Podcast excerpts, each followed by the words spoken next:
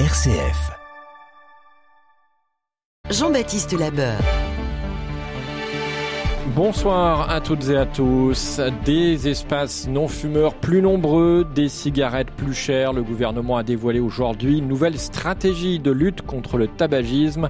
Elle ne fait pas l'unanimité, c'est ce que nous verrons dans ce journal. Les suites politiques de la mort du jeune Thomas avec des incidents à l'Assemblée nationale aujourd'hui entre les députés du RN et le garde des Sceaux. Le ministre de l'Intérieur, lui, veut dissoudre plusieurs groupuscules d'extrême droite. Dans l'actualité également, de nouvelles libérations d'otages attendues à Gaza. Aurélien Pradier, député LR, critique la diplomatie française, trop absente selon lui du Proche-Orient.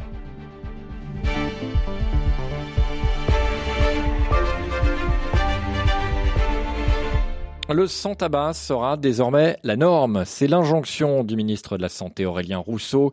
Il a dévoilé aujourd'hui le nouveau programme national de lutte contre le tabagisme avec de nouveaux espaces non fumeurs élargis sur les plages, les parcs publics, les forêts ou encore les abords des écoles. Le tout accompagné d'une nouvelle hausse importante du prix du paquet de cigarettes prévu à 13 euros minimum d'ici 2026.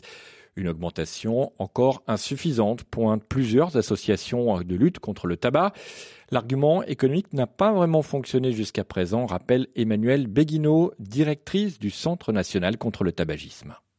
Les hausses de taxes sont extrêmement efficaces. On le voit en France, mais dans tous les pays au monde. Et ça fait partie des mesures les plus efficaces pour réduire la consommation de tabac, pour inciter les fumeurs à arrêter de fumer et également pour dissuader les jeunes de commencer à fumer. Donc l'efficacité est très clairement démontrée. Après, les augmentations qui sont annoncées avec un paquet à 13 euros en 2026. Ça correspondrait à une augmentation de l'ordre de 20 centimes par an en prenant en compte l'inflation et ça n'est pas à la hauteur de ce qu'il faudrait faire pour dissuader l'entrée dans le tabagisme des jeunes et inciter fortement les fumeurs à arrêter. Après, au niveau des catégories sociales plus vulnérables, moins favorisées, quand les gens arrêtent de fumer, ils arrêtent pour deux raisons pour leur santé et à cause du prix. Et cet argument se joue aussi par rapport aux jeunes qui du coup seront aussi plus sensibles à l'argument du prix.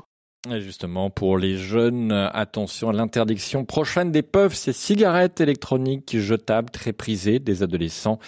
Elles sont euh, depuis longtemps, de, leur interdiction est demandée depuis euh, longtemps par les associations. Pour rappel, le tabagisme cause en France 75 000 décès par an. C'est la première cause de mortalité évitable, ainsi que la première cause de mortalité précoce. Une minute de silence observée à l'Assemblée nationale cet après-midi pour le jeune Thomas, cet adolescent de 16 ans poignardé il y a maintenant euh, dix jours à Crépole dans la Drôme. Les députés se sont recueillis juste avant les questions au gouvernement dans un climat tendu avec une passe d'armes qui a opposé une députée euh, Rassemblement national au ministre de la Justice, Éric Dupont-Moretti. Il a dénoncé le discours du RN propice, selon lui, au passage à l'acte des militants de l'ultra-droite. Vos propos sont incendiaires et ils amènent dans la rue les militants de l'ultra-droite qui sont bien plus proches de vous que de moi. Pour être crédible, faites le ménage, chassez de vos rangs les gudards, les identitaires, les nazillons, les racistes, les antisémites, qui sont en réalité planqués un incident de séance qui a provoqué le départ des députés du groupe RN. Marine Le Pen, de son côté, entend porter plainte contre le garde des Sceaux. Devant les députés, Gérald Darmanin lui redit son souhait de dissoudre trois groupuscules d'extrême droite lors du prochain Conseil des ministres. Et l'un est tout particulièrement visé, Baptiste Malinier. Parmi les organisations ciblées par Gérald Darmanin, la division Martel, du nom de Charles Martel, dont les troupes ont arrêté en 732 l'avancée des soldats arabes près de Poitiers. Elle s'est constituée au second semestre 2022, composée notamment d'ex-membres des OAF Paris ou du Bastion Social, des groupuscules déjà dissous au début de la même année. Elle s'est fait remarquer en décembre 2022 lors d'une tentative d'agression visant des supporters maghrébins en marge de la demi-finale de la Coupe du Monde, France-Maroc. Plusieurs Militants étaient également présents fin avril dernier à Saint-Brévin où une manifestation contre un centre d'accueil pour demandeurs d'asile avait provoqué des heurts. Selon le ministère de l'Intérieur, au moins un de ses membres est soupçonné d'être impliqué dans les violences de Romans-sur-Isère le week-end dernier. Depuis la mort de Thomas, la mouvance identitaire tente de mobiliser la rue. Elle regrouperait près de 3300 personnes, dont 1300 fichiers S, selon un récent rapport parlementaire. Et selon Gérald Darmanin, 12 projets d'action violente par les trois droites ont été recensés par le parquet national antiterroriste depuis 2017. Hier, six militants d'extrême droite ont été condamnés en comparution immédiate par le tribunal correctionnel de Valence à des peines de 6 à 10 mois de prison ferme. Malgré ce climat politique plutôt tendu, une majorité de Français souhaitent une société plus ouverte, plus tolérante, qui partage des valeurs d'égalité. Ce sont les conclusions du dernier rapport sur les discriminations en France, publié il y a une heure par l'Observatoire des inégalités. 60% des Français déclarent n'être pas du tout racistes, c'est deux fois plus qu'il y a 20 ans. Autre élément marquant, l'évolution du sexisme. En 2000, la moitié de la population était d'accord avec l'affirmation dans l'idéal, les femmes doivent rester à la maison pour élever leurs enfants. Aujourd'hui, cette proportion a été divisée par deux. Une donnée n'est toutefois pas quantifiable, celle du sentiment d'être discriminé, encore bien présent dans le quotidien de nombreuses personnes en France. Et c'est ce qu'explique Anne Brunner, directrice du rapport de l'Observatoire des inégalités. Le sentiment de discrimination, lui, euh, aujourd'hui, il est largement répandu et que une personne sur cinq dans la population âgée de 18 à 49 ans se souvient d'au moins une discrimination au cours des cinq dernières années. Euh, pour les descendants d'immigrés, le chiffre, il monte à 28% et pour les personnes nées outre-mer, à 32%. Alors certes, avec ce sentiment de discrimination, on mesure pas l'effet on sait que ce sentiment, il dépend aussi de la sensibilité de la société à un moment donné à la question. Euh, les violences sexistes, racistes, homophobes, elles sont de plus en plus dénoncées, elles sont moins acceptables aujourd'hui. Ça fait monter les chiffres euh, des déclarations de victimation euh, quand on, enquête l'ensemble de la population et puis aussi ça fait monter les, les déclarations auprès des forces de l'ordre. Mais pour un phénomène illégal, ces plaintes auprès des forces de l'ordre, elles mesurent vraiment que la pointe de l'iceberg. Autre bilan social cette fois-ci. Au moins 94 000 personnes ont été expulsées entre novembre 2022 et octobre 2023 de squats ou de campements en France. Bilan dévoilé par huit associations d'aide aux plus démunis. Manuel Demergue, le directeur des études à la Fondation Abbé Pierre, évoque désormais une tension jamais connue sur l'accès à l'hébergement d'urgence avec plus de 8000 personnes chaque soir refoulées par le 115. 19h et 7 minutes sur RCF. La trêve prolongée à Gaza et de nouvelles libérations sont attendues. Dix otages israéliens doivent être libérés aujourd'hui en échange d'une trentaine de prisonniers palestiniens. Nouvelle opération dans le cadre de l'accord entre Israël et le Hamas. La nuit dernière, trois otages français ont été relâchés.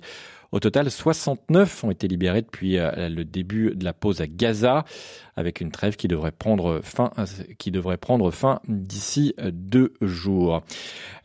Beaucoup s'interrogent sur le rôle diplomatique de la France depuis euh, quelques semaines au Proche-Orient. Ce matin, sur notre antenne, le député LR du Lot, Aurélien Pradier, dénonçait une perte d'influence.